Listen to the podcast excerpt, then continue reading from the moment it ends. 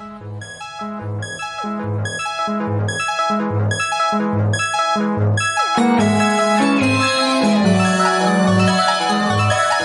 yo soy Juliet Vampire.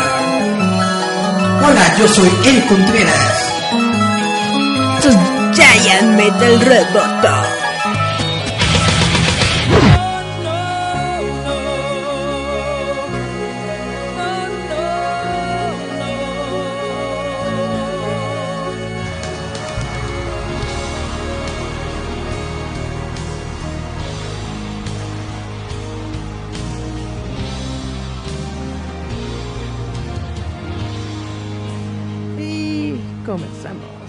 Es Giant Metal Roboto, su charada semanal.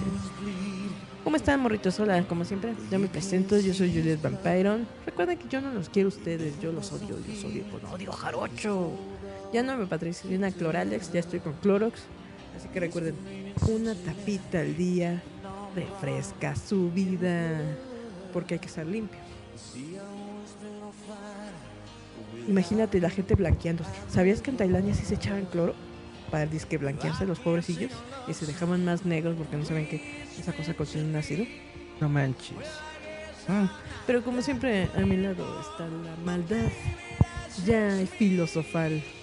Es más, ya te volviste la, el- la lechucita de Harry Potter. ¿Cómo se llamaba? ¿Hedwig? Edwig. Así como Cristo tenía a Pedro, que lo negó. Judas que lo vendió.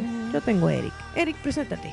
Hola chavos, ¿qué tal? ¿Cómo están? Yo soy Eric Contreras, esto es Giant Metal Roboto y como podrán ver estamos hablando Clorox y de Harry Potter, este programa. ¿Cómo te fue en la semana, Julieta? ¿Qué cuentas nuevo así? ¡Wow!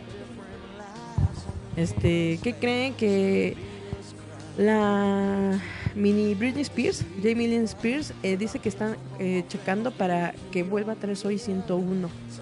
Pero sería un, un poquito como el estilo de Soy tan Raven. Sería como ya 10 años después y ya tendría, se están checando si va a tener dos hijos, pero no saben si van a volver a traer eh, por así antiguos actores, porque obviamente los actores de Soy 101 dicen que por lo menos era su interés amoroso en la serie, que no más no, porque ese chavito No va a regresar. no, y otro personaje que dicen que no, porque ahorita va- está haciendo Elvis Presley en una serie que está, van a hacer para Netflix, Órale. Ah, y que no, Elvis. Pero- Elvis Cocho. que sí es muy fuerte este rumor de que va a volver Soy 101, porque incluso hasta Jamie Lynn lo está ahí diciendo, pero ya sería 10 años después, porque pues obviamente recordemos que cuando era Soy 101 tenía 16 años, Ya no puede ser Soy 101. pues es lo que yo digo, porque... Ya salió de la One on One, pues, universidad. ya, no ¿no? Es de- ya no es ahí de la prepa. Y que sería su vida 10 años después, ya con chamacos incluidos, pero no saben si va a tener papás, si no va a tener papás, si va a ser soltera. Chan, chan, chan. ¿O qué onda? Pero esos son los fuertes rumores. Que pongan al cuate este, ¿cómo se llamaba el productor? Ah, el amante de las patas. Que lo casteen como el papá. No, pues ya ves que es el papá, Chan, pues es el papá original. Dices, cuentas, comentas. Ah, otro chisme, no sé si lo notaste, Eric, porque ¿Qué? ayer, ayer estuvo muy fuerte este rumor, creo que, se- que les hackearon la página de YouTube a Cartoon Network, ¿Por qué? porque lo, un grupo de Steven Universe que andaban ahí, ya sabes, compartiendo el, el video de la película que va a ser para septiembre, dijeron que ya no se podía ver el canal. Entonces la gente se metió al canal y en efecto te dice, aparece, este video no está para tu país, ¿no? Ajá. Pero si te metes a su canal te dice que está totalmente limpio, que no hay nada. Entonces yo sospecho que los hackearon. Mm, No lo creo. Yo creo más bien que están. ¿Restringido? más que esté restringido, probablemente tienen una nueva persona encargada del contenido que está checando precisamente. es que no tiene nada, ningún el- video. la, la región de cada uno de los videos. No, cuando eh, en YouTube. Está vacío. En, en, en YouTube, si tú tienes una cuenta de YouTube y tienes videos de YouTube, hay una opción que precisamente te permite bloquear tus videos para que tú puedas acomodarlos, arreglarlos, cambiarles la... llaman las... No, no, no, no, no, las descripciones y todo esto. Sí, pero... Entonces, yo creo que eso es lo más probable. Debe de haber una nueva persona que está encargada del contenido de YouTube, que está probablemente haciendo esta segregación de contenido para probablemente para Latinoamérica y para otros países dentro de, Latinoamérica, más que un hackeo, porque es muy es muy difícil, sí, estamos aquí, es muy difícil que hackeen a una plataforma como Google. Y, y- y, pues es esto. ¿Alguna otra nota? Ah, sí, estaba yo viendo lo de Steven Universe. Que estaban ahí rumoreando de que a lo mejor. Eh, bueno, luego les cuento ya. Mejor me- eh, sigamos con las notas chidas. Tú échalas, échalas, échalas. ¿Pero qué hay de Steven? Eh, no, nada más los rumores de siempre, ¿no? De que hay que en tal lugar y en tal lado, que si no lo habían notado. Ah. Esos rumores y conspiraciones. teorías y cosas así de Sí, fans. sí, eso sí, no, no, no. Pues a lo que sigue. Ah, bueno. ¿Qué otro chisme traes tú? Bueno, pues yo lo que traigo es de que, como les estaba comentando antes de comenzar el programa, estuvo la San Diego Comic Con en la semana pasada. Estuvimos, bueno, no, no estuvimos nosotros directamente en la San Diego Comic Con, pero le estuvimos dando seguimiento a todas las notas que se realizaron ahí. Y como te estaba comentando, muchas personas están diciendo que estuvo medio, medio bajón el evento, específicamente de Marvel porque no se dieron grandes, grandes anuncios. Lo que, a lo que se dedicó básicamente eh, la conferencia de Marvel de este año fue a dar a conocer todos los proyectos que uno ya sabía, todo lo que uno ya sabía que estaba rumorado, porque ya se habían dado a conocer por otras fuentes. Lo único que hizo Kevin Feige es decir sí, sí lo estamos haciendo, sí se está creando. Y aquí está el elenco, ¿no? por ejemplo, la, la serie de WandaVision, la serie de, el, de Loki, la serie de Falcon y, y, Bucky, la serie, bueno, to- todas la- las series de Disney Plus que ya teníamos nosotros rumores de que se estaban haciendo y ya hasta filmando, se confirma se confirmó la película de Black Widow, que ya todo el mundo sabía que estaba filmando la película de Black Widow. Se confirmó la película de los Eternals, que ya todo el mundo sabía que se estaba haciendo Pero digamos la que ahí, película de ahí ya se Eternals. hizo, este, ¿cómo se dice? Ya se enseñó bien el cast. Simplemente fue el anuncio ¿Confirmación? oficial, la confirmación, el casting. eh, salió Salma Hayek, que va a estar en los Eternos, cosas así, bla, bla. Pero como te digo, netamente hubo muy pocas Variedad y sorpresas.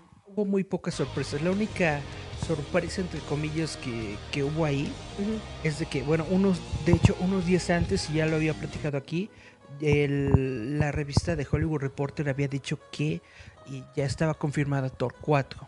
Así que Love and Thunder. Y lo único que confirmaron en la, en la conferencia es que sí, que Thor 4 se estaba en producción, que se iba a llamar Love and Thunder. Y por lo que mucha gente pues se sacó de onda es que Se salió, Natalie Portman. salió Natalie Portman, le entregaron el, el, El mazo. el Mjolnir, El miau miau. que se supone que está destruido, eh, dando a entender que ella va a ser la nueva Thor. La nueva Tora. Y no la Ahora, dentro de esta misma noticia, tú sabes que James Gunn, que es el director original de Guardianes de la Galaxia, que y si- corrieron y volvió. y si te acuerdas al final de Endgame, pues parece que Thor eh, termina con los Guardianes de la Galaxia en ese, en ese equipo y se van al espacio, ¿no? A, Pam, a su propia aventura. Entonces le preguntaron a James Gunn que qué onda, si esta película de Guardianes es antes O después de. o después de Thor 4. Ujú. Y él dijo que Thor 4 va a ser antes de Guardianes de la Galaxia. Entonces mucha gente está pensando cómo va a ser, cómo le están haciendo, etcétera, etcétera, bla, bla. Y yo creo que lo que la gente no se está dando cuenta es de que esta nueva película se llama Thor, se llama Love and Thunder, pero no va a ser del Thor que nosotros conocemos, es decir, no va a ser de Thor, eh, Chris Hemsworth, sino va a ser de Thor, Natalie Portman. Y por eso esta película va a ser antes de Guardianes de la Galaxia Pe- 3. Pero le van a tener que ser como CGI, ¿no? Porque Natalie Portman está muy flaquita. Pues está Va a bastante... ser una Tora bien guanga. En mi opinión está bastante bien y no necesitan hacerle nada. Yo digo que sí, porque necesita más fuerza muscular. Pónganla acá Por- pro- probablemente, probablemente la van a poner a hacer algunas, algunos comer? ejercicios y cosas así. La van a tener que poner a comer. Porque es una persona, de hecho, muy atlética. La, la cuestión es esa, de que la gente está diciendo, no, que es la primera vez que hay una cuarta película y de que bla, bla, bla. Yo netamente creo que esa va a ser la historia, de que Thor 4 o Thor Love and Thunder no va a ser sobre Chris Hemsworth, va a ser sobre Natalie Portman. De hecho, va a ser el origen de Natalie Portman como Thor. Se va a basar en ella toda la película, todas las, las escenas, las secuencias y probablemente Chris Hemsworth va a ser un cameo. De Eso es- gordito. Eso es, obeso. eso es lo que yo supongo de lo que se va a tratar Thor 4, Thor Love and Thunder. La, la, la nota que sí me gustó mucho Ajá. es de que ya se anunció una nueva película de Blade. Si tú te acuerdas, Blade es una de estas pocas... si se acuerdan, Blade era de los pocos vampiros chidos antes de que saliera Crepúsculo. En los noventas, en, en los noventas no teníamos películas de superhéroes, no teníamos películas de cómics. Llegó Blade y Blade le hizo ver a los estudios, no me acuerdo qué estudio era el que la sacó, pues que esto podía ganar dinero y podía ser chido si lo haces bien. Porque la primera película de, de- de Blade fue un éxito inesperado, tanto de taquilla como de crítica. Fue una película bastante buena. Blade 2 la superó incluso porque Blade 2, si ustedes recuerdan, fue dirigida por Memito del Toro, que Memito del Toro es muy buen director, es muy bueno en todas estas cuestiones de hacer la, hacer la historia, los monstruos, las criaturas y todo esto. Él creó estos vampiros que a los que se les separa la quijada, ¿no? Y hacen como... Se descajan. "Ah". Saluda, Está muy Eric. chido. Manda saludos. Saludos a, ajá, saludos a Nirvanoe de los clavos de Cristo. ¿Cómo Nirvanoe, estamos? ¿Cuál Nirvanoe? El Nirvanoe, dije. Noé. El Master. Joseph Brad nuestro Brad-Pierre. más grande fan. Saludos, chavos. Dice, siempre tan guapos. Ah, pues sí. Yo sí, Eric, no.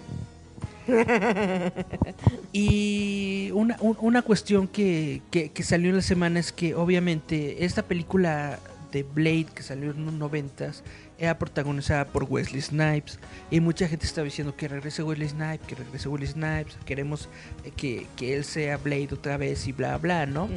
Y de- netamente tiene como un grupo de seguidores muy fuerte que querían que esto sucediera, pero ah, dieron el anuncio de que van a hacer definitivamente una nueva película de Blade, pero el actor es Mahershala Ali. Mahershala Ali que le hizo de Cottonmouth en la serie de, de Luke Cage. No sé si, si, si la viste, ¿no? Sabes que no. Pero bueno, entonces algunos fans estuvieron así como, no, que qué onda, nosotros queríamos a Wesley Snipes. Bueno, es que también. Y entonces acuérdense que sigue en prisión o ya salió. No, ya salió de Ah. prisión hace como unos 5 años. Y entonces el Wesley dijo, wow, wow, wow, Wow, wow, wow, viejo. tranquilo viejo. Dice, si no soy yo, no pasa nada. De todas formas, Marvel es un estudio en el que yo confío, en el que yo soy fan. Y pongan van a a- Terry Crew. y van a hacer un buen trabajo, ¿no? Netamente, sí, si te pones a pensarlo, probablemente por nostalgia, sí, todos queremos ver a Wesley Snipes en el papel de Blade. Pero pues también. Pero, pues, ya está- Mi vieja mula ya no es lo que era. Ya está, ya está Ruquito, el, el señor no está completamente decaído. Pero pues sí, ya está, pues ya, ya, ya no es lo que era, ¿no? carne de presidio. Entonces es- hay, hay como una campaña de que él sea el, el- el nuevo maestro de, de Ah, Blade. eso estaría bien. etcétera, etcétera. O sea, netamente la gente quiere, bueno, él ya no va a ser Blade, mínimo que tenga un cameo, una participación, una cosa así. Y estoy yo netamente seguro en un 99% de que eso es lo que va a ocurrir. Porque Marvel y Kevin Feige sabe que eso es lo que la gente quiere. Quieren ver a Wesley Snipes en Blade, aunque sea nada más ahí paseando, ¿no? Bueno, es que es lo que te digo, tuvo muy buena aceptación porque eran vampiros chidos. Era, Era, matar clan sobre clan. Era un poco como Highlander, era muy buena historia, sí, porque era, porque eran vampiros que daban miedo, era, era, era, era- era una historia de terror. como los chicos perdidos, o sea, al final de cuentas eran vampiros, o sea, pensando en, en el Era personaje terror, mítico. era terror con acción. Y de hecho, yo creo que si no hubiera existido Blade, no hubiera salido esta serie de, de películas de la Kate Beckinsale. ¿Qué es? ¿Inframundo? inframundo en lo que en lo que ella eh, precisamente es lo mismo es una Pelea de vampira de, clanes. vampira de acción contra hombres lobos y todo esto Pues bla, bien, es una bla. pelea de clanes. de hecho a mí se me hicieron mucho mu- muy, similares la- los conceptos que traían en esta de Underworld con lo de Blade porque en Blade también salían hombres lobo y que los tenías que derrotar con plata con balas de plata etcétera etcétera netamente yo Está digo chido. Blade es chido, está muy chido que lo traigan de, de vuelta. Y pues así va a ser. Ahora, es muy probable que Blade salga para la fase 5 de Marvel, es decir, Ujú. hasta después del 2022. Ahorita lo que hicieron fueron mostrar todos los proyectos que van a tener De aquí a Em, cinco años. 2020, 2021 y 2022. Ah, tres años. Tres años. Ujú. Ahora, yo siento que no nos están dando todo el pastel. Pues, obviamente, porque Porque- no se excitan de más. La mitad de los proyectos que nos mostraron son de televisión. Dice Joseph que Disney no aprueba esto. Disney no aprueba esto. La mitad de los proyectos que se anunciaron fueron para televisión, para la plataforma de Disney Plus. Sin Blade no hubiera existido Spider-Man. Ay, ay, ay. Es muy probable. Pues es que es lo que te digo, a unos abren los caminos y aparte ponen como la propuesta de cómo debe ser cierto tipo de cine. Exactamente. Bueno, eh, como te estaba diciendo, hubo cinco proyectos de, de televisión y cinco películas. Yo siento que hay como que espacio para algo más. Y creo que ese algo más se lo están guardando para agosto, para los primeros días de agosto en el que va a ser otra convención, que es la D23, que este es el evento netamente exclusivo de Disney, en donde ya está anunciado que Marvel va a hacer va a hacer unos paneles, va a hacer conferencias, va a mostrar todos sus proyectos y bla bla. Estoy casi seguro en un 90% Que ahí van a ir a vomitar todo lo chido. de que ahí en D23 va a decirte Kevin Feige qué onda con los Cuatro Fantásticos, qué onda con los Que, que mutantes, estaban qué onda con esperando eso. ¿verdad? Todos. Eso es lo que todo el mundo estaba esperando. sí. Estaban esperando que saliera el 4 acá bien perro y Exactamente. eh, no Y salió. se los negaron. Por eso mucha gente dice pues que, que Que les qué quedó a chafa. deber. El de que qué chafa. Pero yo digo que no. Espérate, aguántate. Viene lo demás. Vamos a nuestro primer corte musical. Vamos a la primera rola. Vamos a escuchar esto que es Echo and the Money Man con The Killing Moon. A todos los que les gusta esta La música. luna, la luna, The Killing Moon. La la luna, luna asesina. asesina. Y volvemos. Yeah. Estás escuchando a Giant Metal Roboto.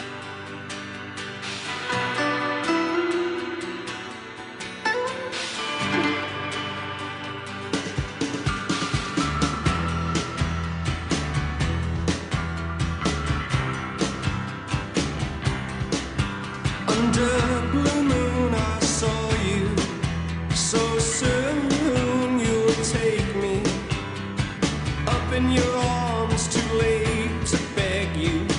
It, though I know it must be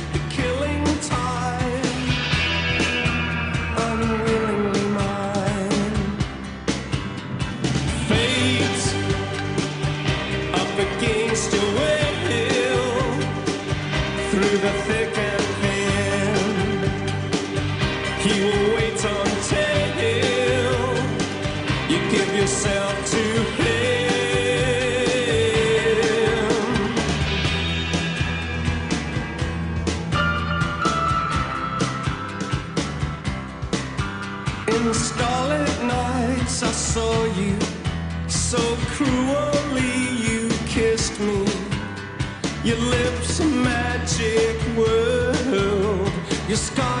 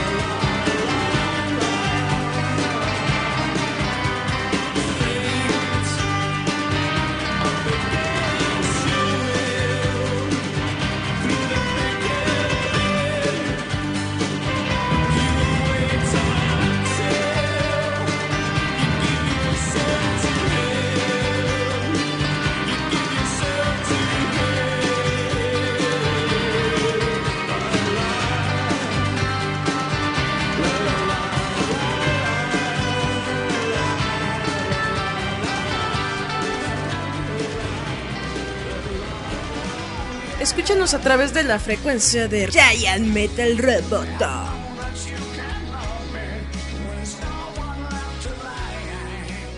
Y volvemos a Giant Metal Roboto.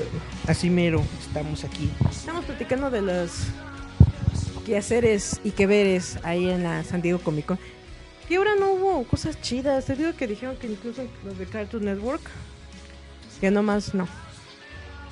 Pues Estuvo como guanga. ¿Tú qué sentiste? Bueno, si tú que seguiste toda la transmisión, yo no, ¿verdad? yo siento que, que, que sigue siendo la misma Comic Con de siempre. Eh, estuvo, tuvo mucho, muchas noticias, muchas cosas padres. Pero pues sí, la gente esperaba más. Esperaban como que los grandes anuncios, los grandes trailers, los grandes eventos que rompían el internet y netamente no se dieron en esta Comic Con. Eso fue lo que ocurrió. O yo siento que a lo mejor por eso la gente cree que esta Comic Con estuvo guanga. Pero de que se dieron varios anuncios y de que se dijeron muchas cosas, pues sí se dijeron y sí se hicieron. Entonces, pues cada quien, el, ¿cómo se dice? La belleza está en los ojos de quien la ve. Para mí la Comic Con es wow. Y así es. Na, na, na, na, na, Pero, digo, na. entonces hoy no, no rifó. Es que te digo que dijeron que así como que nuevos proyectos para lo que fue Cartoon Network con Nickelodeon. Nel. Pues hace mucho que no hay buenos nuevos proyectos en, Ni para Netflix, nada. en, en Cartoon Network, ¿no? Netflix ya Netflix tiene miles de, de nuevos proyectos, pero ellos no se esperan a la Comic Con. Ellos los andan anun- anunciando a cada rato, prácticamente cada mes. Ah, yo te iba a chismear, oye, que no encuentran al director del este Ay, ¿De del, dónde? del estudio japonés que se incendió. Exactamente. Que no lo encuentran, que ya están buscando y que nomás no. Están pensando que entonces, este, ¿qué onda ahí? Ah, y dijeron que el este fulanito que provocó el incendio, que por lo que están investigando, que como que fingió que iba a ser un accionista o algo así, porque esa eh, casi no desactivan las alarmas y que ese día las desactivaron, porque es lo que hacen cuando viene un empresario a, a dar lana. Y que por eso estaba ahí medio sospechosa la onda y por eso pudo pasar a través de seguridad como pasó. Ok, hay, hay, hay- muchos rumores. eh, esto se refiere al evento que ocurrió la semana pasada en Kyoto Animation, en donde una persona, como, como ustedes saben, Dijo, llamas entró, a mí. Hizo una- un, un- un intento de incendio. Bueno, de hecho, creó un incendio que mató a más de 30 personas. Hay muchos rumores, hay muchas cosas que se estipulan sobre el evento. Realmente yo no he, yo no he leído lo, lo que comentas. Es probable que sí. No lo sé. Ahora, pues... Que sí- digo que es, que una- el- sí es- sí es un evento muy desafortunado. Como bien dices, a este director no lo encuentran no lo, no lo han encontrado. ni en no- los escombros. no se sabe si, si realmente es parte de las víctimas o si realmente estuvo involucrado en, en este evento o si está en otro lado. La gente no lo sabe porque eh, no lo han Están viendo que si se escondió porque eh, ahora sí que se metieron y sacaron cadáveres tras cadáveres y obviamente los empezaron a ¿cómo se dice? Identificar sus familiares y sí. que ninguno es este de este cuate y ya todos los que están en el hospital pues no son y que están viendo si están los escombros pero dice que no más no Pues es, eh, es algo que se tendrá que ver, que, que- que se tendrá que esperar para información oficial. Uno realmente no, no sabe cómo están las cuestiones. Es probable que haya habido derrumbes, es probable que a lo mejor haya algo atrapado ahí, no lo sabemos. A lo mejor está ahí, a lo mejor no. sí que eso es lo, que- eh, lo sospechoso porque dicen que debería estar en cierto lado y que no más no. A los animadores ya los en- identificaron a todos los que encontraron y a los que pudieron sacar ahí las lesionados ya están en el hospital. Están esperando a que salga del coma este cuate por las quemaduras para poder interrogarlo.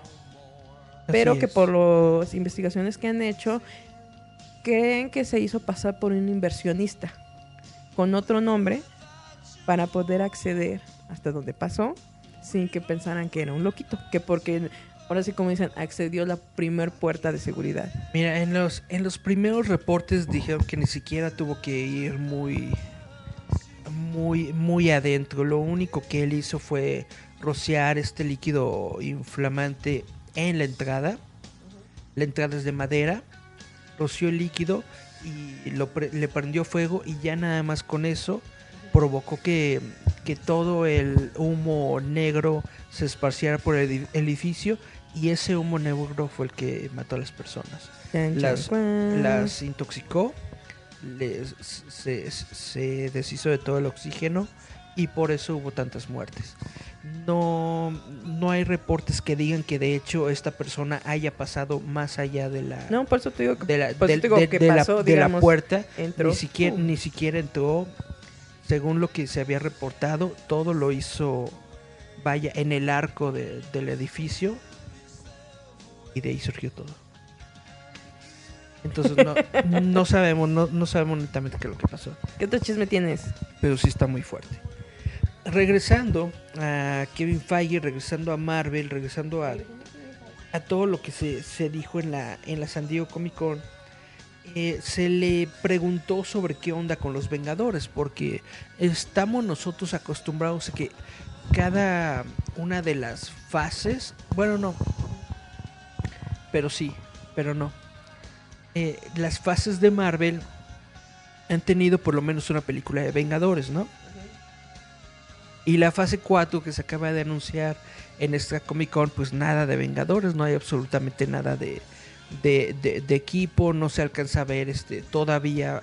Obviamente, como no sabemos de qué se van a tratar las historias, no hemos visto si hay un arco que las conecta todas, no sabemos no sabemos si hay un eh, villano, etcétera, etcétera, ¿no? Kevin Feige está diciendo de que sí va a haber eh, nuevos Vengadores, que sí va a haber una nueva película de los Vengadores, pero obviamente no va a ser el mismo equipo que al que estamos acostumbrados. Se va a tratar de nuevos personajes en su mayoría, junto con algunos que ya conocemos y otros que van a estar cambiados. Por ejemplo, eh, Falcon, ¿no? Falcon va a ser el nuevo Capitán América. Thor probablemente va a ser que Natalie Portman, cosas así, ¿no? Es decir, va a haber un cambio importante en lo que todo lo que se refiere a el casting de los héroes que van a formar el equipo de los Vengadores y tenemos que ver las películas para poder ver realmente cómo va a ser el nuevo equipo de Vengadores que vamos a ver a, posterior ¿qué dice? posteriormente chun. Así mero. Bueno, eh, también en esta semana, no sé si te acuerdas, eh, resulta que todo el mundo es fan de Roger Hauer, que es el actor que apareció en Blade Runner en Batman Begins, eh, que era un actor eh, alemán, eh, que, que como les digo apareció en Blade Runner, apareció en Batman Begins, apareció en Lady Hawk, Hitcher Wright, quien murió en julio 19 de en su casa a la edad de 75 Ah, el de años. Blade Runner. Ah, sí, el señor, sí. Sí, Sí, me perdí. me, me perdiste. Es que estoy viendo que dicen que qué aburrido que continúes. Si les aburre para que continúo. que no hables de cosas ya quemadas. Lo de Kyoto Animation. No, pues sí, es que este señor eh, eh, fue muy conocido más que nada por la película de Blade Runner como uno de los mejores antagonistas que hay dentro de la historia de la ciencia ficción. Y más por el monólogo que a todos es lo único que creo que se acuerdan.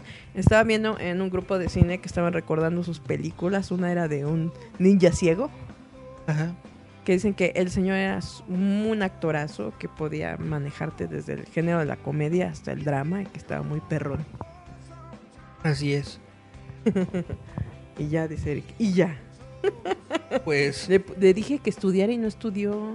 su carrera, su carrera explotó precisamente en la, en la película Runner. de Blade Runner que fue en Con su palomita 1982. acá. Como muchos medios ya se los, ya, ya se los han dicho Santo. y lo han eh, repetido hasta el cansancio, esa icónica escena del monólogo fue completamente hecha A su medida.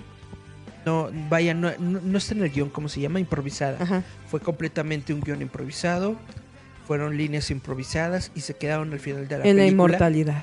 porque o sea, al, al director le gustó mucho. Es una de esas pequeñas piezas del rompecabezas que hacen que Blade Runner, la, la película original, sea una de estas películas de culto que netamente tienes que ver porque es muy buena. Y chun chun chun chun chun chun chun. También resulta de que acaban de anunciar. ¿Tuviste la nueva película de Halloween? Halloween, Halloween. Halloween. Eh, no. Acaban de anunciar dos secuelas de esta película de Halloween en la que regresa Laurie Strode, que es interpretada obviamente por la actriz Jamie Lee Curtis. Si ustedes recuerdan, esta, Todavía fue- un tren.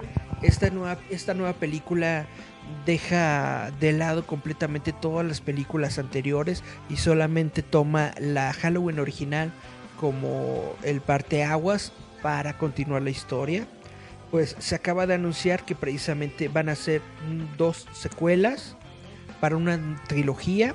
Estas secuelas van a estar dirigidas otra vez por David Gordon Green y se van a filmar una, una tras la otra. Eh, Una se va a llamar, espérenme, una se llama Halloween Kills y la otra se llama Halloween Ends. Estos van a salir.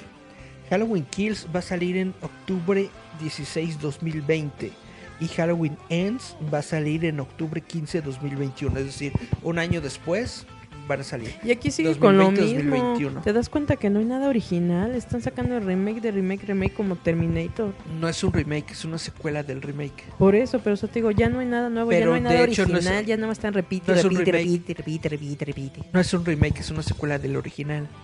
Que, que, que mejora las secuelas anteriores que hubo del original. Es una historia muy padre, es Michael Myers.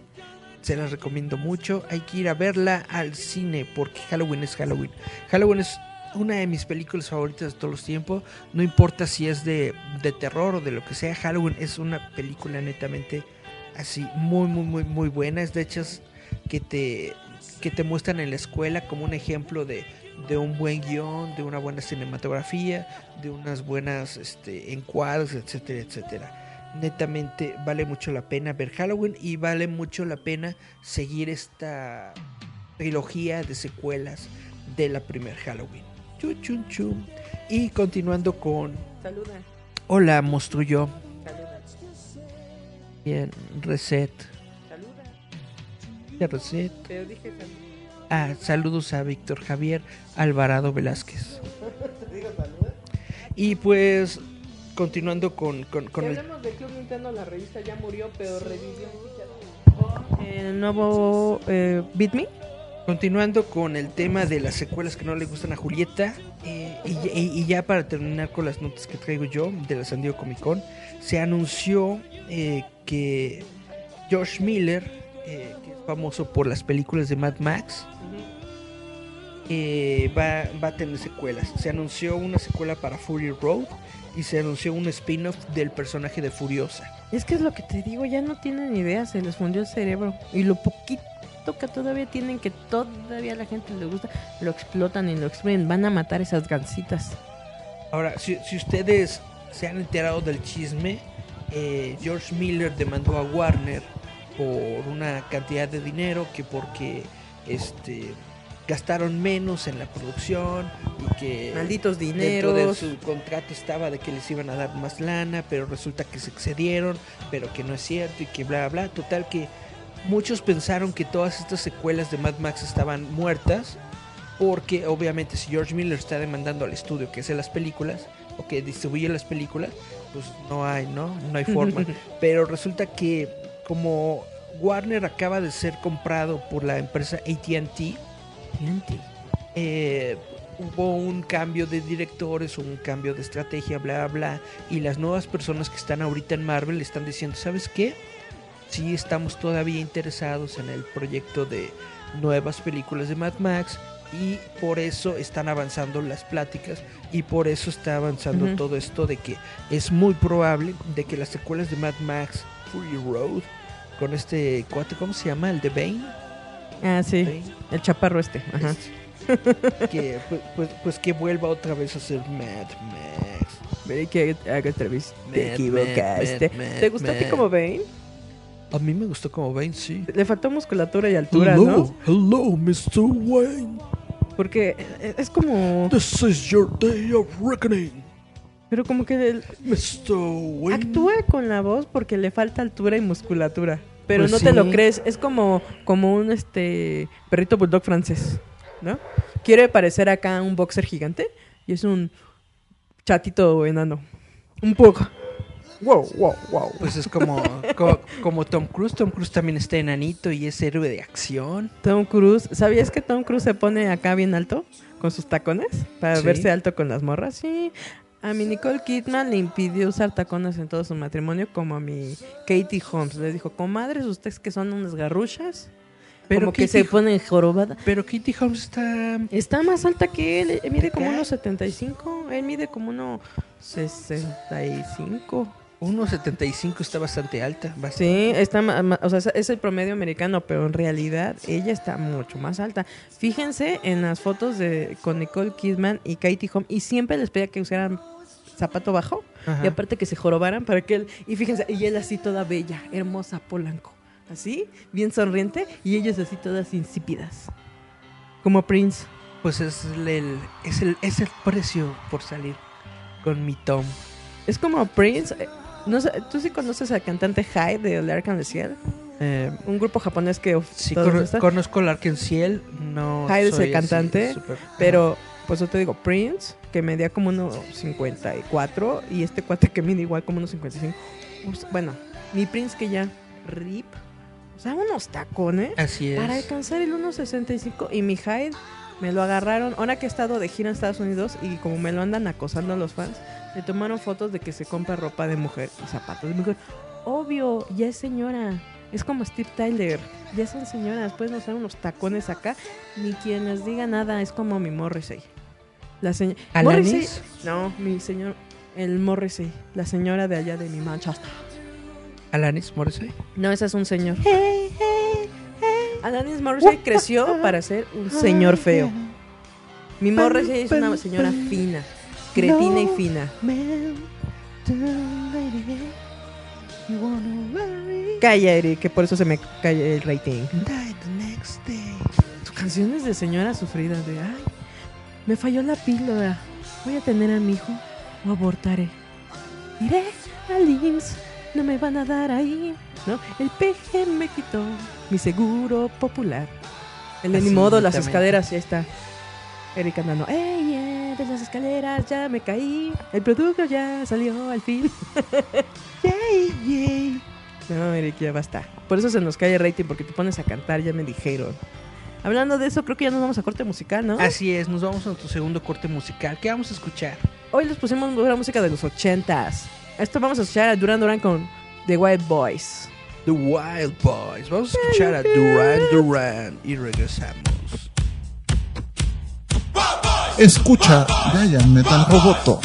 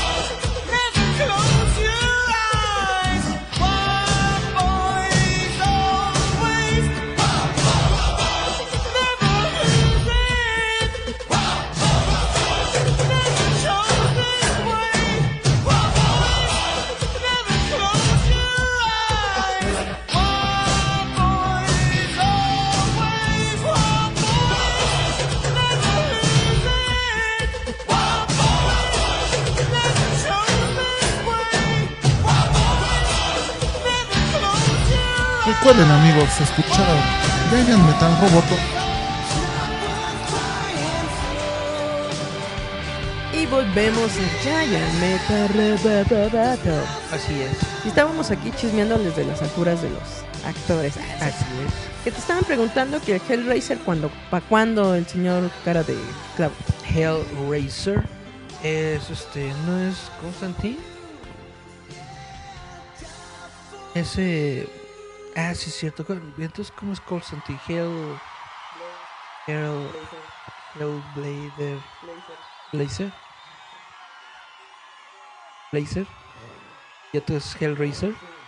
¿Por qué se llaman tan tan tan tan similar? Me confunden. Porque es una composición de palabras en inglés. Ah, bueno, el de, el de los pines, quién sabe, pero la película de, de Halloween, como les digo, ya va a venir.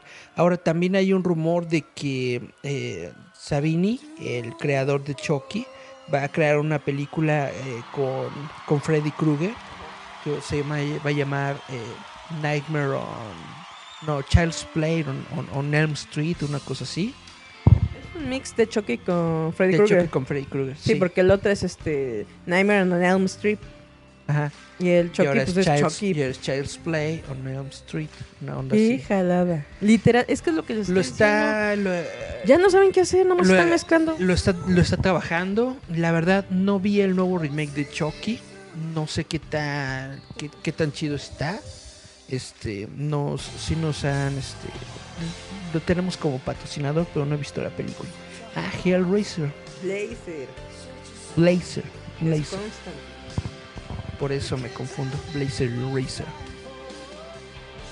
Pues, pues quién sabe, no, no he sabido netamente yo nada de, de, la película de, de, de Pinhead. Estaría muy padre que hicieran un remake. Estaría muy padre que hicieran un remake o una secuela de la original. Porque está, eh, esa es como la, la tendencia ahorita. Hacer secuelas de la película original y olvidarte de todos los de todas las secuelas anteriores como Terminator Terminator está haciendo exactamente lo mismo una secuela de Terminator 2 Ah. pues quién sabe hay que ir a verla uno no sabe si va a estar chafa o no va a estar chafa Momento que estaba acá quitando quite sus asuntos digo, pues Es, este, es que ya están. Creo que ya. Aquí no- notamos que lo que falta son guionistas, creadores de nuevas historias y escritores. Porque honestamente, ahorita como decimos, van a ser Terminator, van a ser Chucky, acá conoce a mi Freddy Krueger, van a hacer otra vez a mi loco de la máscara. O sea, nada más el de Halloween, puros remakes de los 80, no manches. Bueno, tengo que volver a, a- a hacer mi comentario, así como la gente que se está quejando de que Disney está haciendo su- sus remakes de los clásicos. Estos estudios quieren mantener Quieren dinero. Quieren mantener las licencias de sus personajes. Los estudios quieren mantener la licencia de Halloween, quieren mantener la licencia de de, de, de- de Hellblade, de Hellraiser, de, de todos estos. Y obviamente tienen que crear todavía películas de estos personajes para mantener las licencias y para mantener este pues todo lo que es los productos y la mercadotecnia y bla bla y que no caigan en el dominio público pero al mismo tiempo eh, se sabe es muy sabido todo el mundo lo ha vivido la nostalgia vende y vende muy cañón la nostalgia pues ha mantenido básicamente a la industria de Ha hecho que Hollywood Stranger Things tenga algo. los últimos 5 o 10 años, ¿no? Así netamente. Y como bien dices, ahorita está muy fuerte la nostalgia ochentera, pero también ya está comenzando la, la nostalgia noventera. Ya la gente se está dando cuenta de que los noventas también estuvieron chidos y están comenzando pues a sacar productos noventeros, ¿no? Entonces e- es, es algo con lo que tenemos que vivir, chavitos. Sí, es que dice Joseph Braviero, dice, es que es un nuevo slasher. Les falta creatividad. Habiendo tantos locos sueltos por ahí que les puedan dar tantas inspiraciones. Es lo que, por ejemplo, ahorita te decía, le mandé a Eric un caso de esta chavita Gypsy y su mamá que hicieron una serie que se llama The Act. Un especial precisamente de toda esta gente psicópata que anda suelta ahí por la vida. Que perfecto. Que es lo que decíamos un poquito como el de Dear David, ¿no? O sea, es una buena historia que si alguien la sabe escribir bien y adaptar para una película, una serie, te deja más dinero que estar haciendo Chucky contra Freddy. También yo creo que Falta creatividad. no, no, no es que falte creatividad. Lo, Creatividad. Que, lo que sucede es Disney es magia, es diversión. que también la gente está muy metida nada más con lo que se realiza en Estados Unidos, porque netamente en, en otros mercados como en la India, en Japón, en Ah, no, Corea, ah, pero ahí es otro cine. se están realizando películas de terror muy buenas, muy chidas y muy originales, pues que la gente casi no platica de ellas porque no las conoce. Hasta que Hollywood llega y hace el remake, entonces ya entran en nuestro en nuestra vista, ¿no? colectiva y ya decimos, "Ah, mira, esto está muy padre" y bla bla bla bla. Está bla, bla, bla". Es- esa es la cuestión. Que pues hay que expandirse un poquito también. Si no te gustan los remakes, si no te gusta lo que está haciendo Hollywood. Hollywood, pues vete a Bollywood. vete a Bollywood, literal. Vete a lo que está haciendo Bollywood, vete a lo que está haciendo no sé, Tokio, porque Tailandia y porque- Corea, que están en- ahorita sacando buenas películas de eh, terror, que ya sea terror monstruos, terror fantasmas, terror psicológico. Es que es lo que te digo, o sea, creo que Hollywood ya se quedó estancado, pero gacho. Sí, pero De una lo- manera muy brutal. Te lo repito, más que una sequía de creatividad, yo creo que simple y sencillamente dinero, dinero. Hollywood es una industria que se dedica a hacer dinero y mantener el dinero. Y ellos lo que hacen es lo que está vendiendo. Si ven que algo está vendiendo, ahí se quedan. ¿Para qué My cambiar? Little Pony, ¿Para qué? terror. ¿Para qué estresarse con algo nuevo? Si eso es lo que está sacando dinero. Por eso van a volver a hacer Blade. Por eso van a hacer Deadpool 3. Y por eso lo tienen que anunciar en la D23. Porque Deadpool saca lana. me cae. No, pues obviamente sí. Es lo que te digo, o sea, creo que en la Comic Con, como dicen, le faltó carnita. Ahora sí estuvo guanga porque no hubo estrenos, como dices, no hubo noticias, solamente confirmaciones de todos los rumores que ya había en internet, que ya podía saber que iban a hacer esos lanzamientos. Nada más dijeron, pues sí. Literal fueron a decir, pues sí los vamos a hacer, pues ¿qué les decimos? Ya todo mundo sabe, ¿no? Y ahora esperar, como dice Eric, la E23, a ver si sacan algo nuevo, alguna novedad, algún chisme que no hayan se les haya chispeado ahí por la red. Ahora, algo que quería comentar sobre cómics. Porque créanlo o no. Créanlo no. En la San Diego Comic Con Ay, también hablan de cómics de vez en cuando. Resulta que hubo un panel de DC Comics en donde uno de los editores dijo que estaba muy preocupado de que eh, la, ma- la gran eh, cantidad de ventas que tiene la editorial no es del material nuevo, sino del material que se publicó en los 70s, en los 80s, en los 90s.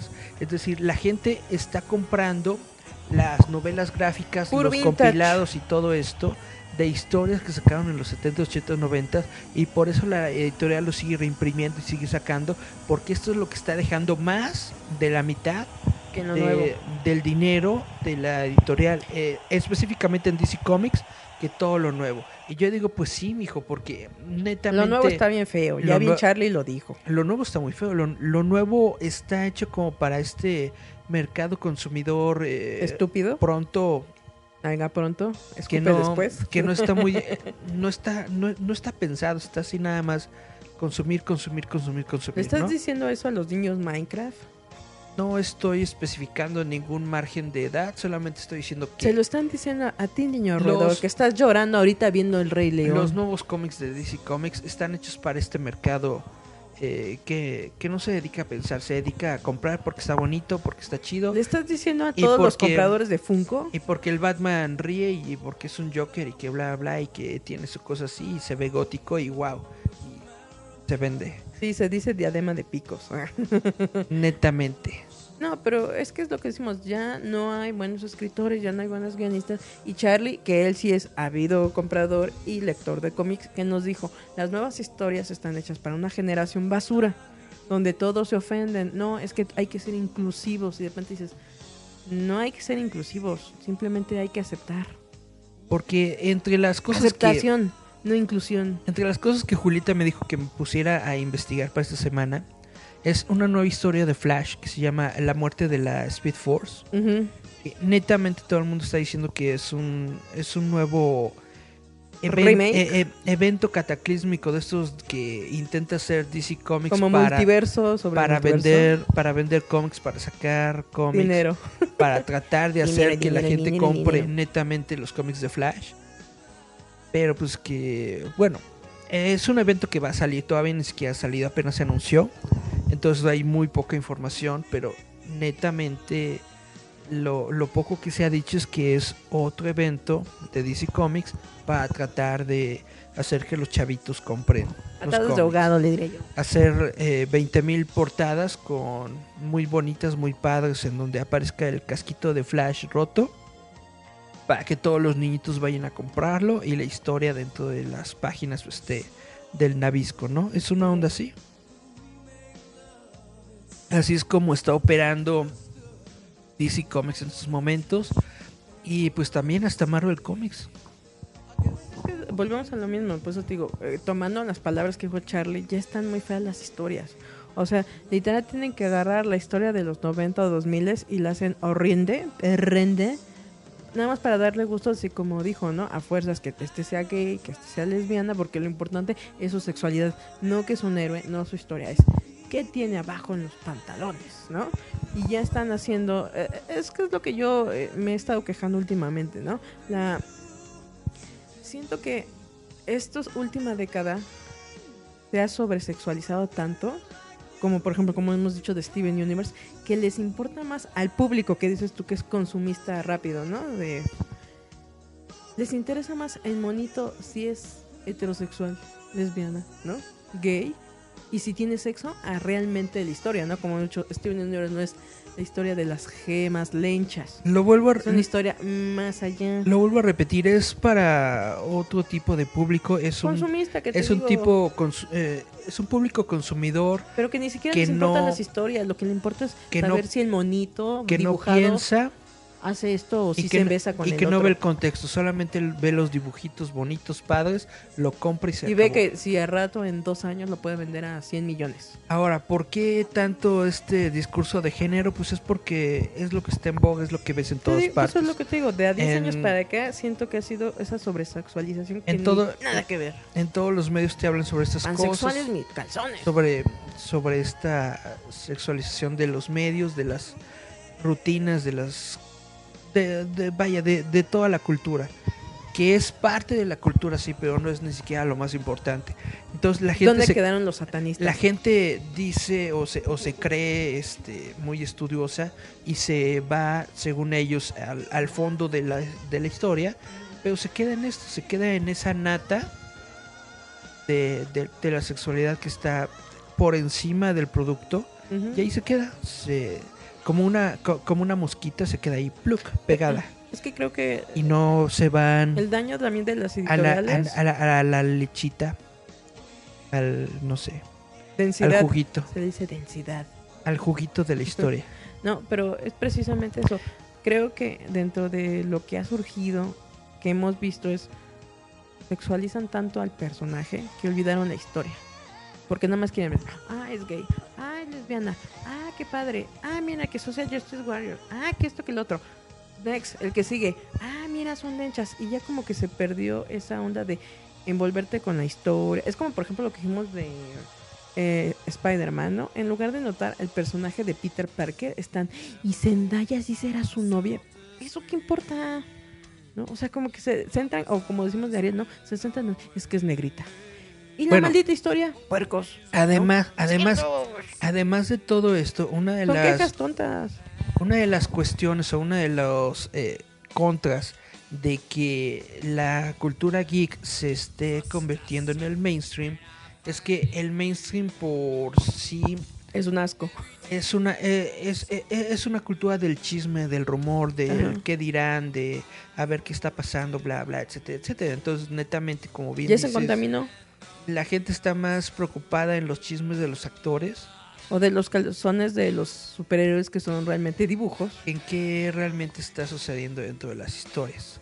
Por eso es lo que Y, digo. y- y- y lo que, yo- y lo que yo estaba, de hecho, reflexionando el otro día es de que el cómic como tal no está... Hola, Ray Manzarek.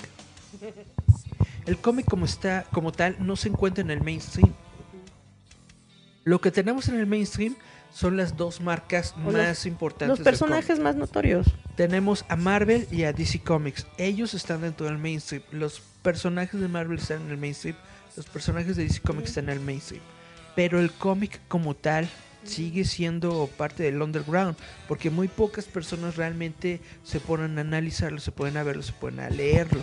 Y es como decimos, ya no creo, y creo que ya no puedes sentir empatía por los nuevos personajes, precisamente porque sus nuevas historias son mugre, ¿no? O sea, es como, por ejemplo, lo que hemos platicado sobre Capitana Marvel, que dicen la gente, a mí me gustaba más cuando era Miss Marvel, ¿no? Y ahorita como que la quieren poner como Paquita, la del barrio, enter que es una señora amargada. Y dices, es que el personaje no era así, o sea, era una heroína de esta capacidad, se podía comparar a, este por su nivel de justicia, por su nivel de nobleza, y se pierden incluso los valores que se están manejando dentro del cómic por darle gusto a este público basura. Y eso creo que eso no se debe permitir porque precisamente es lo que hemos dicho. Las editoriales, aparte de que están perdiendo lectores por los PDFs y todo eso, están eh, ahora sí que saliendo a flote, como dices tú, con estos recopilados que tienen de los 60, de los 70, porque son las historias chidas y lo nuevo ya no está vendiendo, como hemos visto con lo nuevo que sacó Televisa y esto de Smash, que pues se les fue porque precisamente no puedes vender un producto que está mal hecho. A ¿Por gente qué? que no está interesada en consumir. ¿Por qué DC Comics está aferrado en A sacarle, en, en sacarle tanto jugo a Watchmen? Están hiper aferrados a meter forzosamente a Watchmen en el universo de DC, eh, aferrados a sacar su Doomsday Clock, aferrados en A la hacer nueva que, serie. que, que- que Doctor Manhattan sea enemigo de, de los personajes y bla bla. ¿Por qué? Porque Watchmen es una de las mejores novelas gráficas que existen en el tiene. mundo. Eh, les está dejando dinero cada vez que se edita Watchmen. El libro se sigue vendiendo, entonces dicen, ah, lo vamos a meter dentro de nuestra continuidad para sacar dinero. Lo que no se dan cuenta es de que Watchmen, eh, sí o por sí misma, es una historia autocontenida con su inicio, su clímax y su final. Y simplemente tratar de meterla con calzador en tu universo no queda, no está bien, no está bonito. Y pues sí, a lo mejor sacas algunas ventas, a lo mejor haces que la gente se, se interese por unas portadas bonitas y bla bla, pero netamente es un producto basura, es un producto solamente para hacer dinero, que en 10 años, en 10 años, la va a ser- gente va a seguir hablando de Watchmen. Nadie se va a acordar de Doomsday Clock. Eso es lo que yo estoy diciendo. No, ¿por qué? Porque ¿quién escribió? O sea, sea lo que sea el viejito mugroso. Puedes decir lo que escribe quieras, bien. puedes eh, echarle, puedes mentársela si tú Caca el quieres, pastel. pero Alan Moore es uno de los mejores escritores que existen en el mundo. Vámonos a corte, Julieta. Vamos a corte, pues. Vamos a escuchar a Ministry con la rola Revenge, porque así es, vamos a vengarnos un día. La venganza del ministerio. Sí, Ministry, esta banda chida industrialoide, acá, ochentera. Hablando de los 80. Vamos. Vamos y volvemos. Recuerda que estás escuchando Giant Metal Roboto.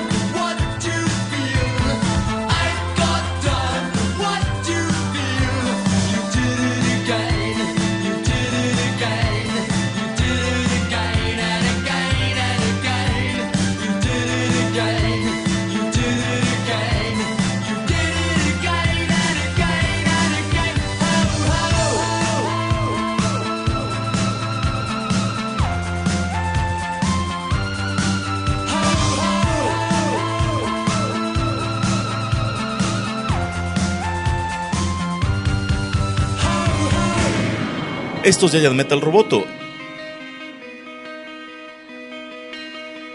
Y volvemos. Así es. Es lo que eh, precisamente le estamos diciendo, ¿no? Desde hace mucho. El nuevo mercado se está ahorcando a sí mismo. Porque por darle. Es que también yo lo siento como en Cartoon Network, ¿no? Por darle gusto a este público que ni siquiera es su público a, a vender, ¿no? Por darle gusto a otra clase de público de otras edades y con otros gustos, están estropeando sus propias obras. O sea, es por ejemplo, eh, sobre las eras de Cartoon Network, ¿no? Porque era divertido La Vaca y el Pollito, y Johnny Bravo y La Vuelta de Dexter, porque nada más era una historia chida y no le prestaba atención a los seguidores. Y ahorita, en base al de, no, voy a mandar por internet mi queja, le cambian, le, le van variando y va perdiendo esa sustancia que lo hacía chido en un principio por... ¿Saben, ¿Sabes cómo lo veo? Cuando Marsh se va en contra de Tommy Daly que le quitan la violencia y los hacen ñoños. Que ya los niños realmente no los quieren ver. Y para mí, ahorita lo que está en la industria, tanto del cómic como de la televisión, es eso. Por querer darle gusto a un público basura, están recibiendo basura. Y basura que consumen y tiran. O sea, es como dices, a lo mejor las nuevas series que salgan de lo que es todo el trabajo de Alan Moore, quedan ahorita tantito. Pero de aquí a 10 años, como dices, van a ver Watchmen, la original. Porque el señor, sea lo que sea, sí escribe la misma historia, pero sabe escribir esa historia de tal manera que te va envolviendo. Porque es como digo, ahí mete mucho sus creencias, tanto ideológicas, políticas, emocionales, sexuales y todo. Y él es el mismo héroe, ¿no? Un señor que busca a, su, a la chavita que lo ame, pero te lo plantea en varios personajes, ¿no? O sea, por ejemplo, para mí el Doctor Manhattan es totalmente el abandono y la nostalgia del ser humano de ya me cansé. Como a mi Yuri, ya me cansé. Hagan de cuenta de señora sufridona.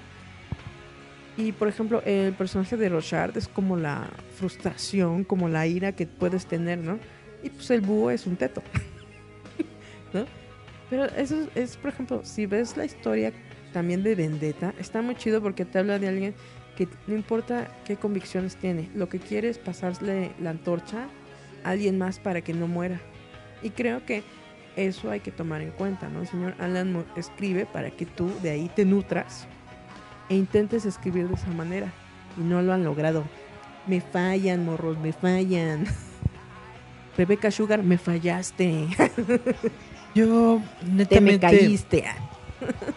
yo no creo que Cartoon Network esté tan mal, precisamente porque hay autores como Rebecca Sugar que se resisten a la Hay dos, intervención. tres, porque sí le cambiaron. ¿eh? se resisten a la intervención de los estudios. Ahora bien, cuando otras personas, cuando otros estudios, cuando otros intereses son los que... Eric. Hola, Dana Colina.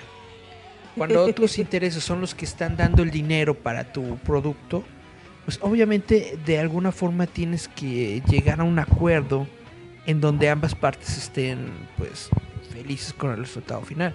Pero netamente yo siento que Rebecca Sugar es uno de esos ejemplos dentro de Cartoon Network de que ella no se deja mangonear, ella hace su historia como ella cree, como ella piensa y como ella tiene... Hasta que llegaron los niños Escrita. mecos y le dieron vuelta. Yo, yo siento que no. Yo digo que sí. No, yo, yo digo que no, porque Un de día hecho, voy a estar cara a cara y le voy a precisamente- decir a su cara. precisamente por eso hay tantos, por eso hay tantos grupos de niños mecos que se quejan de, de, de Steven Universe, porque ellos quieren que la historia sea de determinada forma, de determinada manera, y Rebecca Sugar dice, no, mi historia es como yo quiero.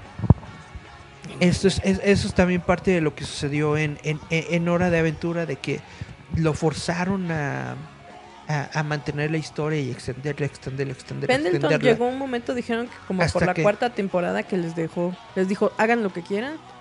Mi historia iba de aquí hasta acá. Que dijo, les dijo, es que, y por ejemplo, lo que muchos dijeron, es que como que cambió, pues sí, porque Pendleton One les dijo, mi historia ya se tuvo que haber acabado. Y no quería Cartoon Network porque en ese momento Adventure Time era su producto bastardo que le vendía de todo, ¿no? O sea, desde un McDonald's hasta una servilleta. Entonces, estos, estos dos, pierde la magia cuando te vendes. estas dos series yo creo que son los ejemplos clarísimos de, de lo que tú estás diciendo, de el estudio, público basura. el estudio contra el autor. Y cuando se dieron cuenta de que pues no pueden realmente cambiar mucho la historia que el autor quiere, ¿qué es lo que hacen? Le da, le abren el espacio a nuevos autores que sean completamente Maleables. Exactamente, que, que no sean conocidos para que puedan hacer con ellos lo que quieran. Y entonces lo que tiene Cartoon Network en estos momentos son como clones híbridos de Hora de Aventura y de Steven Universe, Tiene un show pero, más. pero Se con- llama Manzana y Cebollín. y de, y de un show más, pero con esta agenda ya dictada por los estudios, en donde los estudios te dicen esto va, esto no va, esto es así, esto no se hace así. Y entonces esto es lo que ha estado pues matando netamente la el espíritu emprendedor y original que tenía el Cartoon Network de los 90. Para mí, último, la última llamarada creativa de Cartoon Network es Rebecca Sugar y, y, y el Pendleton. Pero bueno, esto lo podemos ver en, en- en- en un montón de medios. eh, netamente, por eso lo estábamos comentando la otra vez, ¿no? De que nos decían por qué eh, no, no hablan tanto de cómics, por qué no están hablando de DC Comics, por qué no están hablando de Marvel Ah, Comics. Dan Schneider es el viejo de las patas de Nickelodeon. Y decimos, y decimos, pues lo que pasa es que no, no leemos tanto cómic y no leemos esos cómics de DC y de Marvel, no porque no nos gusten, sino porque ya no Es están, la pobreza. ya no están dirigidos a nosotros, ya es para un público completamente diferente. Hay programas que se dedican a hablar de ellos, pues vayan y vean esos programas. Hay muchos en YouTube. Hay muchos ¿Qué es en lo que YouTube. decimos? Incluso hay unos que los narran acá con, con sus acentos acá de hay- Latinoamérica. y, y- y para, para, para ser honestos, hay mucha gente que está entretenidísima con los nuevos cómics de DC Comics y que están ahí al pie del cañón, que lo están comprando, que lo están viendo, que lo están difundiendo. Pues qué padre por ellos, qué bueno que a ellos les está gustando ¿Ya lo que está haciendo DC Comics. Está chido y está bien por ellos. A mí no me gusta. Que van a hacer su como multiverso, ¿no? En la no serie me- de Flash. Está latiendo. Ahora, hay muchos proyectos que se derivan de los cómics que están sonando muy padre, como lo que está haciendo el CW, que van a hacer una crisis, van a hacer ¿Las Tierras un, cross- un crossover de sus series de televisión basado en la crisis en las Tierras Infinitas. Ahora, obviamente no va a ser la misma historia de la crisis en las Tierras Infinitas, pero lo que ellos están haciendo yo creo que es completamente brillante Y válido. porque están tomando varias encarnaciones del pasado de DC Comics y lo están eh, metiendo como una de las tantas tierras infinitas que van a aparecer en el crossover. Como estábamos viendo, va a aparecer Brandon Root otra vez como. Superman. Cain. Va a aparecer Dean Kane, probablemente, ese es, es- ese el rumor. Va a aparecer este... Mi original Wonder Woman. están diciendo de, de- de la Wonder Woman original. Entonces, Linda Carter. Linda Carter. si netamente aparecen sus personajes, también eh, es, es- como un albur, porque es una. Este evento de las crisis en las tierras infinitas es solamente cinco episodios de media hora.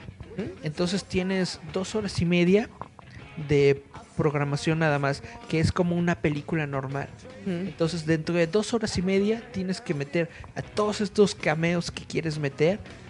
Puede que salga bien, puede que salga mal. Quién sabe, tenemos que verlo. Pero muchos estaban diciendo, no, pues es que está muy padre porque esto es un retcon y va a, a- a- a crear un nuevo universo que no sé qué, así, bla, Bueno, bla, bla, pero- bla. Y de- yo digo, ñoño, no. Ni son ñoños. Lo importante no es el retcon, lo importante no es que estén creando un universo, lo importante es que CW se está dando cuenta del poder mediático, que hay. de la nostalgia que tiene las todas las licencias de DC Comics. El propio estudio de Warner Brothers no se da cuenta, no sabe cómo usarlo, no sabe cómo explotarlo. Y sin embargo, CW sí ha sabido hacerlo. Y es, y es cuando te das cuenta de la, del cambio de mentalidad. En Warner Brothers, como es el, el sistema de estudios con estos rucos de los 60, eh, 50, 60, 70 que tienen esa mentalidad de que eh, los cómics son para niños y que bla, bla, etcétera, etcétera, y que les ha costado muchísimo trabajo tratar de venderlo a los superhéroes. Y te das cuenta de el CW que son chavos, bueno, chavos rucos, Es que la verdad. como sí, nosotros de, de, de Eric. 30, 40 Los años, cómics son para niños. que se dan cuenta de que lo que vende es la nostalgia, lo que vende es el personaje, lo que vende es el producto como tal, sin tener que meterle tanta grandilocuencia, ¿no? La gente quiere ver a Superman. producción. La gente quiere ver a Superman, pones a Superman y se acabó. Es, es que es por eso lo que te digo. ¿Realmente los cómics son para niños? Sí. El problema es de Pues que esos niños crecen y siguen buscando lo que les hacía feliz en su infancia. Mucha gente, mucha gente se ha enojado, por ejemplo, con las El nuevo traje de Supergirl. con las cosas que ha dicho George Lucas. George Lucas ha dicho varias veces que, que Star Wars es una historia para niños de 15 años. Y eso es verdad. Es una historia para niños de 15 años. ¿Y cuántos años tenías tú cuando viste Star Wars? Muchos tenían 8 o 10 años. Exactamente. Y es como y te y, y, y era ver cómo te peleabas esa con tu historia papá. porque era con, Eras lo- ver con a lo tu que papá. creciste viendo, sí. Yo te digo, o sea, es que digo, a veces si lo ves de una manera muy llana, Star Wars es la historia de un niño que está peleado con su papá. Entre que busca la aceptación del papá y no quiere ser como el papá. Es como la canción del este de entonces él es más grande y fuerte que tú. Las, las precuelas. Las precuelas Esa fueron aventura. hechas para niños de 15 años de los 90 Ni 90s, 80s. de los salieron en los 90 Ah, sí, la otra, las, perdón. las precuelas. Me confundí. Se fueron hechas para los niños de 10, 15 años de los 90 Que querían ¿Quiénes son los que están consumiendo? Racer. ¿Quiénes son los que están consumiendo todas las cosas de Darth Maul y de y de Anakin y de Clone Wars y de todo esto? Estos chavitos que crecieron en los 90 Que ya con tiene las precuelas. 25 o 30 años. Las nuevas las nuevas secuelas son hechas para los niños de 10, 15 años de esta época, de los 2018, 2019, 2020. Entonces, netamente, cuando te das cuenta de que estos son productos que no son para ti, que son para niños de, de 15 años, que tú, no, que tú no eres el público objetivo, netamente es dejar que sea, ¿no? Que sea lo que, lo que tenga que ser. Si a ti te gusta, si no te gusta, pues me X, ni siquiera... Es que es- eso es precisamente lo que te- tenemos que entender. O sea, tú a lo mejor ya tienes, estás cuarentón, ok, te lo creo. Pero estamos hablando de que tú en los 80 eras un chavito. Sí. Obviamente es lo que hicimos de Stranger Things, ¿no? Que tú dijiste, no, es que tenían que ser. No, porque estamos hablando de un 85, 88, tenían que haber nacido en el 72, ¿no? O sea, hay que ser elo- elocuente, ¿no? Y congruente con lo que estás haciendo y te quedas pensando, bueno, ¿cuándo se hizo Star Wars? En los 70s. 77. O sea, ¿cuándo lo viste? No lo viste a los tres años, lo viste después, en los 80, cuando fueron acá que y tenían que volver a sacar la historia. O sea, hello. Obviamente, si tú estás En VHS, en beta. si tienes más de 40 años, porque es una realidad, los que en ese momento lo disfrutan deben tener más de 40 años. Obviamente, siguen enamorados de lo que en su momento, cuando eran niños, los hizo feliz. Ver Star Wars y es ver esta genialidad de que tú pensabas que a lo mejor podía ser un monito del espacio, ¿no? Podía ser el caballero, ¿no? De la rey Arturo. O sea, porque Star Wars tiene demasiados elementos fantásticos, ¿no? Y ficticios así de el espacio, de ser un caballero, de ser acá un super corredor. O sea, tiene demasiados elementos que a los niños les gusta. O sea, es como, por ejemplo, lo que dices cuando muestran a un Anakin chiquito que corre acá sus velocinaves, ¿no? ¿Cuántos niños no han querido ser ahora sí que conductores Voy de acá? piruetas, ese es un buen truco. ¿Cuántos niños no quieren ser samuráis o quieren ser caballeros? Todos esos elementos los encarna, pero es lo que digo. Es para niños. Obviamente tú sigues creciendo y la franquicia se queda ahí. Es como decimos de Chucky o Freddy Krueger o eh, calle acá, calle en el infierno, eh, Halloween, ¿no? Estamos hablando de que cuando tú lo viste tenías 8, 9 años Exacto. y ya creciste y ya tienes 35, 36, 38, 39, 40 años. O sea, no eres niño por siempre. Y obviamente tú dices, es que eso es basura. Obviamente no es para ti. Es para que el niño de 10, 12, 14 años vaya con la novia, vaya con la novia y grite, ¡ah! Yo me acuerdo que toda la trilogía de Chucky nos los aventamos en la casa. En Canal 5. en- no, en, en, Cuando había- en- VHS. Cuando había videos. de una ida al videocentro, las tres películas así seguiditas. Y tendría yo como unos que 12, Chucky con su karate. 13, tal vez. ¿No te gustaba ese Chucky que mostraba los dientitos? Acá Sí, estaba muy chido. Hacía así su cara y así. "Eh", Y luego con sus pelos parados. Pero e- eso es, por ejemplo, lo que te digo. O sea, realmente tienes que entender qué es lo que hicimos de los cómics, todo esto. Que tú ya creciste. Y el cómic se quedó ahí. Obviamente, si agarran ese cómic y lo intentan hacer para una generación, que es como decimos, ahorita las nuevas generaciones son de desecho, porque los fandoms son basura. O sea, ya no es como antes que te decían, cuida las cosas, ahorita es, deséchalo, lo que sigue, lo que sigue. Por eso, eh, por tú como ruquito dices, es que está feito. Pues sí, así, te, así como dice el abuelo Simón, y te va a pasar a ti, y ya te pasó. Hay que entender que Disney está haciendo el remake de La Sirenita no para ti, De Rey León, de Aladdin. lo está haciendo para los público. niños de 10 años de ahorita. Así como tus papás. El Rey León decían, no lo hicieron para ti, lo hicieron para niños de 10 años. A los que no les importa si los leoncitos no tienen expresiones humanas, no les importa nada, Ellos nunca han visto el Rey León. porque no han visto al Rey León, exactamente. Y no podemos eh, llevarlos en una bóveda del tiempo a 1994 para que lo vean. Es más, tú ni sabías tocar tu cuerpo. Las películas de Marvel las están haciendo para niños de 10, 15 años. Pero es como digo, Entonces, Dios te prestó en lugar, salud en- para en- ver en lugar de en lugar de enojarte porque Natalie Portman es la nueva Tora, Mejor disfrútala y morboseala. mejor disfruta y y, a- y agradece que están haciendo películas de, de este género Más bien, que todavía sigues vivo y lo estás viendo. porque va a llegar un momento en el que les van a dejar de hacer pero también cuando vaya, cuando vayas al cine no andes de, de amargoso de este no es mi todo, no se parece nada al cómic, bla bla, porque no lo están haciendo para ti, No, ¿cómo dijeron los chavos de, la, de Alita? están haciendo para niños. Alita, ¿Pero Ali- cómo dijeron? Alita sí fue hecha para mí, netamente. No, pero ¿cómo dijeron los estos cuates que encontraste? El de está feo, ¿cómo dijeron? De que De no los recuerdo. estos que estaban en la línea que dijeron, oh, es que está muy mal hecha. Que tú dijiste, cállate, su penco. Ah, sí. Bueno, mm, no me acuerdo completamente de la de, de lo que dije, pero de lo que me acuerdo cuando fui a ver a Alita de que se supone es una función de prensa, se supone que es para para medios y toda la gente pues estaba hablando de, de otras tonterías en lugar de estar hablando de netamente de, del- del manga o de la película. de Pero, es que es lo que te digo. Hay Estaban hablando del chisme detrás de... Ajá, pero es lo de que, estas lo, ondas. lo que a veces uno tiene que entender ya a su edad. Todo lo que está saliendo, el mercado es para adolescentes y niños.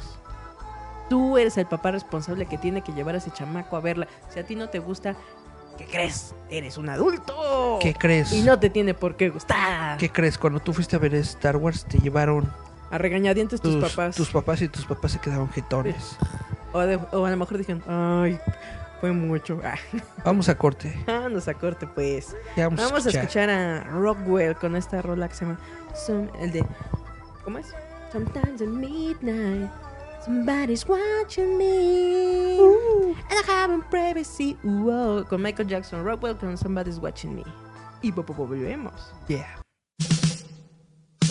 Escúchanos a través de la frecuencia de Giant Metal Roboto.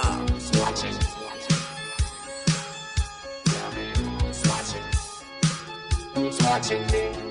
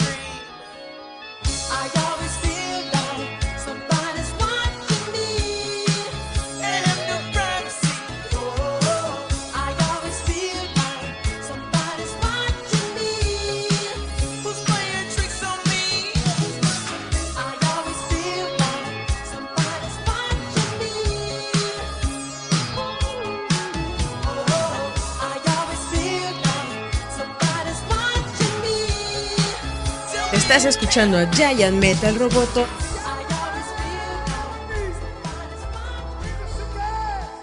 Y volvemos a Giant Metal Roboto en nuestro último, último, último bloque. Así que si quieren saludos sombrerazos y que les leyamos las cartas, pues pásenle. Bueno, Dana Colina nos está diciendo que los fandoms arruinan todo. Yo creo que Yo digo que sí. Los fandoms han existido todo el tiempo. Pero lo que, antes no eran lo escuchados. que arruina las cosas no son los fandoms, lo que arruina las cosas es la gente tonta. No necesariamente tienen que pertenecer a un fandom, no necesariamente tienen que ser de determinado grupo de edad, simplemente la gente tonta que nada más le gusta estar ahí criticando, esa es la gente que arruina las cosas, no La tanto gente el fandom. Ya que se, ya que se junten en grupo y se pongan todos a trolear por lo mismo, eso ya es otra cosa. Pero netamente yo creo que Hordas y hordas de es- fanboys. la gente, la gente tonta la que arruina las cosas, no, no los fans.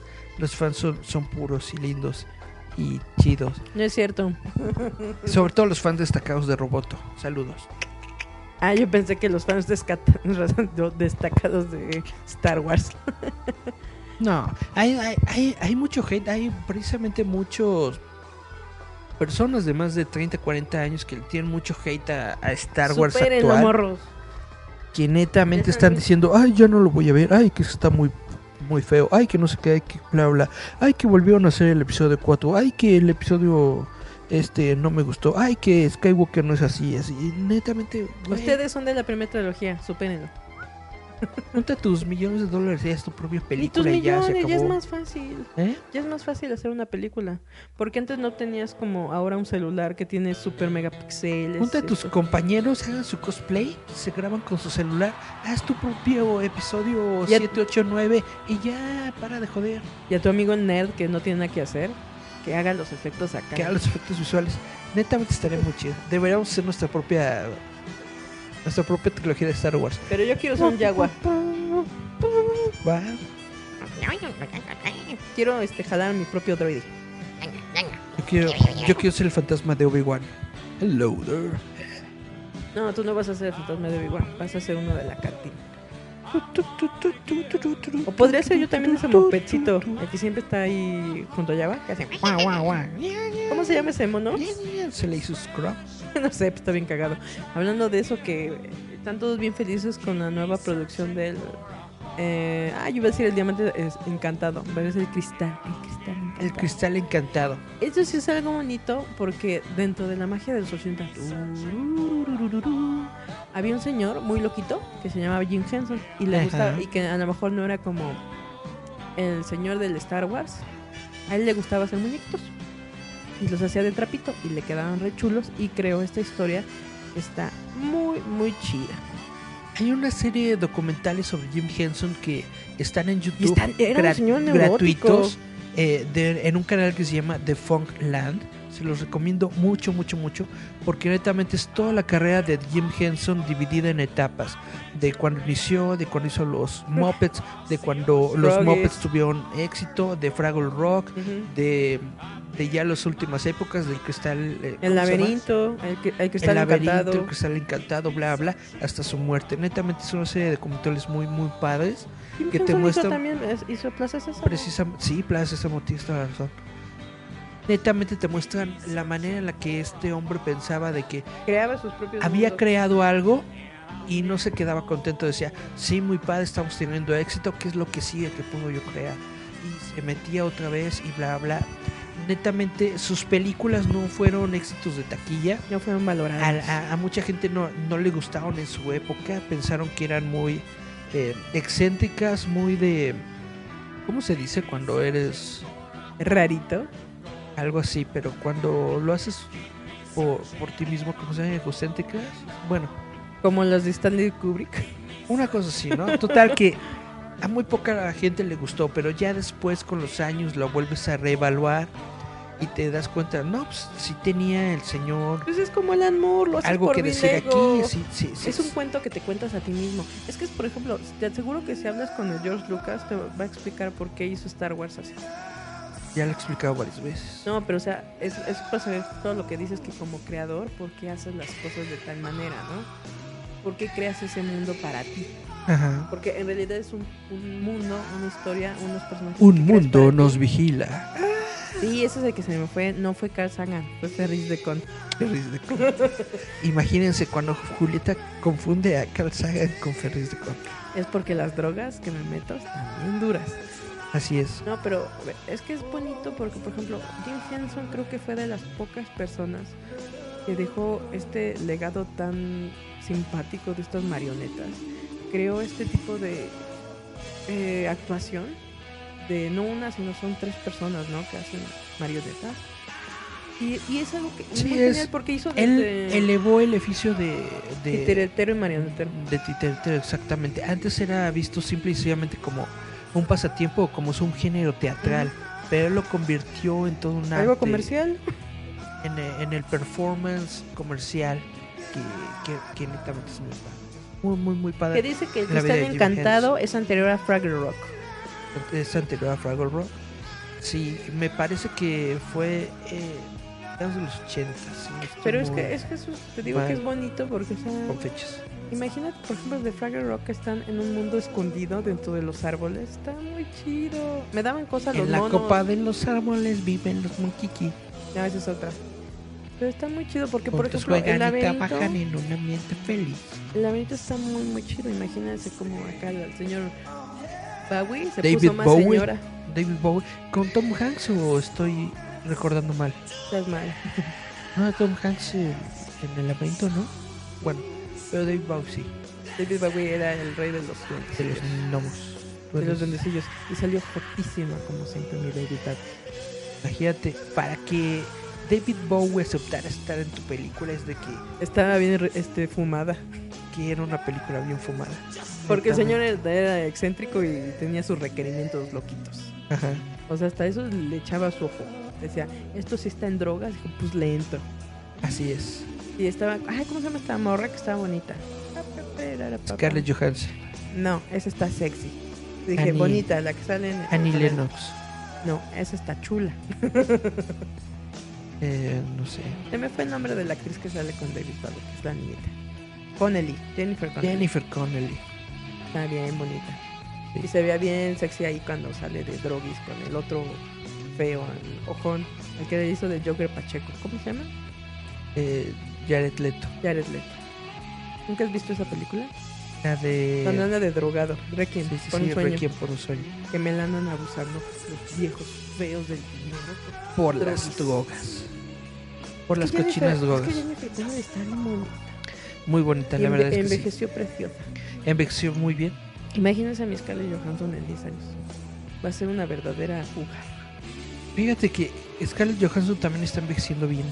Pues vean Natalie Mientras, mi- mientras no se metan Botox. inyecciones de Botox, Que les esas deforman las cosas, caras, se las hacen así bien raras. Si no, pregúntenle a mis comadres las Kardashian. Ya están todos iguales. mejor, mejor más natural, masajitos y cosas así.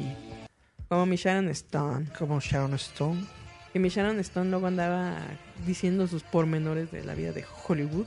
¿Has visto a Uma Thurman actualmente? Y Uma Thurman no es bonita. Siempre estado feita, la verdad. Como, pero como, como, como pescadito, ¿no? Como sus Tiene ojos de trucha, parados. así. de rana. es que no es bonita ella. Pero pues llegó un momento en el que era muy bonita. No, más bien, es que ella no fue o era bonita. simpática, No, no, es que ella carismática. no era bonita. Es que más bien te agradaba porque era como la chica ruda. Ajá, Pero es como Mila Jovovich. Mila Jovovich es muy bonita. ajá. Pero no es así que digas, wow. O sea, por ejemplo, Scarlett Johansson es bonita, pero es sexy. Ajá. Digo, hay diferencias, morritos. A la otra, a la toda frondosa, la que sale de novia de, de mi Deadpool, ¿cómo se llama? La Moreno. Ah, Moreno Bacarin. Esa vieja está bien sabrosa. Está hermosa de cara y está sabrosa de cuerpo. Está muy bonita, Y sí. es simpática como actúa. O sea, hello. Hay que distinguir. Así es. O mi Anne Hathaway como la gatúbela. Que, se, que Anne Hathaway hasta de gatúbela se ve este así sofisticada. ¿De qué estábamos hablando antes de esto?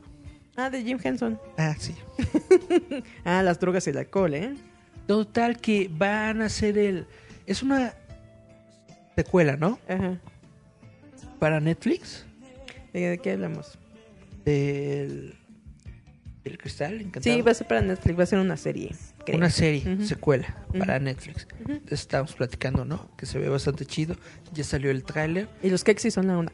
Esperemos, esperemos que le salga bien. Netamente, yo no, no tengo broncas porque creo que el estudio que formó Jim Henson Es sólido. sabe, Dejó a la, a la sabe- hija. sabe cómo hacer las cosas. Dejó a la hija como directora. sabe netamente cómo era la visión de Jim Henson Y su cómo era lo neurosis. que a él le gustaba hacer. Nadie me cree, pero Jim Henson es un neurótico. Bueno, fue neurótico. Ahora, para mí, la- lo mejor que ha salido de, de- de este estudio después de Jim Henson, la película de los Muppets con este, ay, el de, El último, el hijo del el este. de How I Met Your Mother, ¿cómo se llama? El hijo del este grandote. Ajá, El Seagal. sí. No sé, pero no, no me acuerdo cómo se llama, pero el este hijo Pero de con él. Seagal.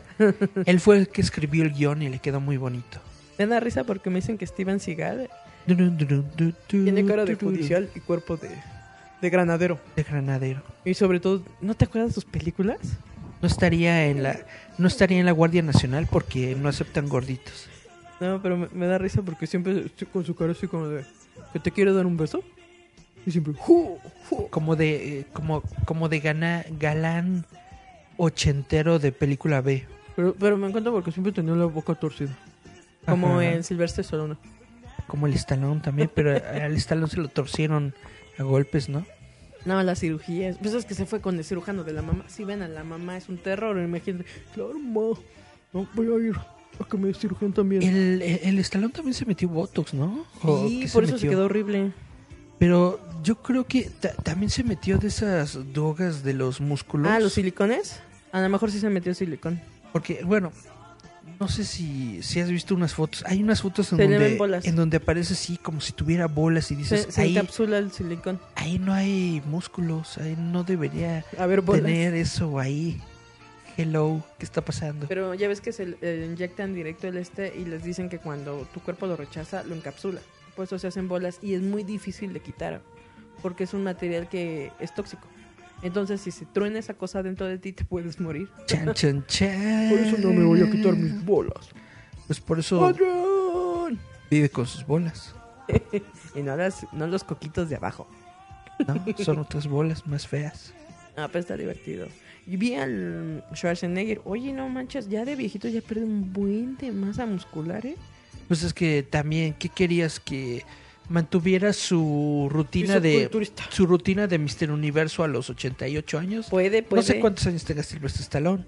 ¿Cuál Sylvester Stallone, Schwarzenegger? Digo, perdón, Schwarzenegger, no sé cuántos años tenga. Como unos 60. 60, es más, déjenme 70. ahorita lo investigo.